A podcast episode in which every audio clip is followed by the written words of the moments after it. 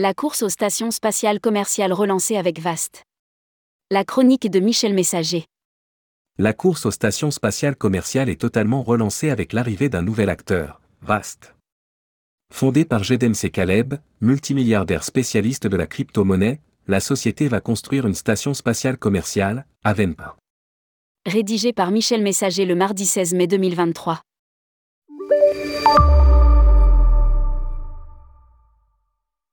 En début de semaine, on apprenait que Virgin Galactic, la société spatiale de Richard Branson, reprenait ses vols commerciaux après environ deux ans d'inactivité. En effet, depuis son dernier vol et premier vol commercial habité du 11 juillet 2021, c'était silence radio chez Virgin Galactic.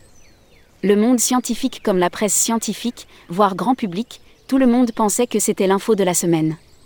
Quand à peine trois jours après cette nouvelle, on apprenait par le crypto-milliardaire Jed MC Caleb l'arrivée d'un nouveau concurrent dans la course aux stations spatiales, la société Vast.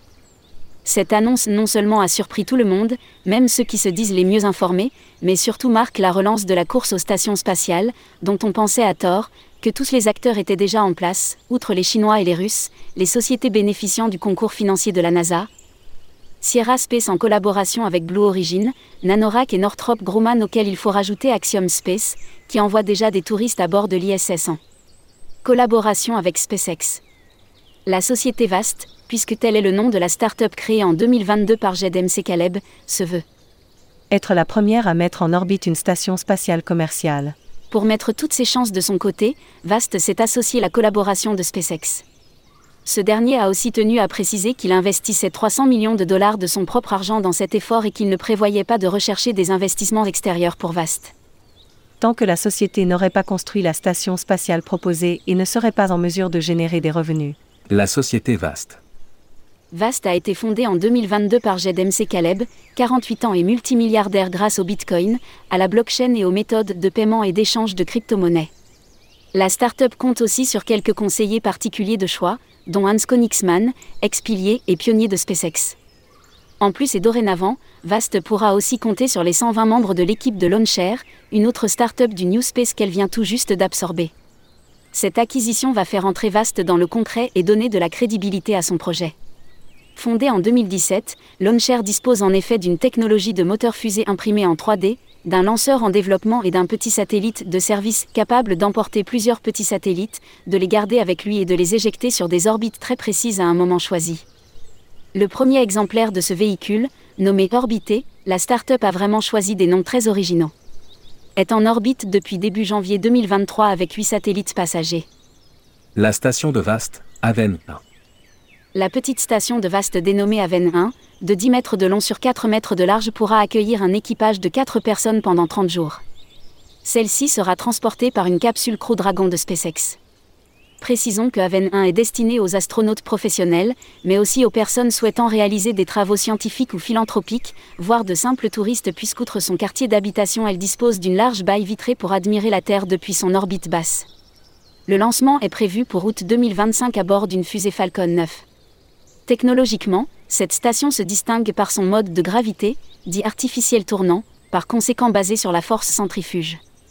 À bord, la station spatiale sera entièrement indépendante, capable de fournir l'énergie et les consommables nécessaires à la survie de ses occupants. Ceux-ci bénéficiant aussi d'une connexion Internet permanente grâce à un réseau Wi-Fi embarqué. Spécification de la station Aven 1. Diamètre 3,8 mètres, longueur 10,1 mètres, volume scellé 70 mètres cubes. Masse 14 000 kg.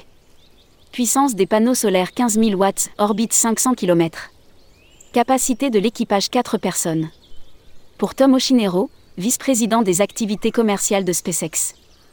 Une fusée commerciale lançant un vaisseau spatial commercial avec des astronautes commerciaux vers une station commerciale est l'avenir de l'orbite terrestre basse.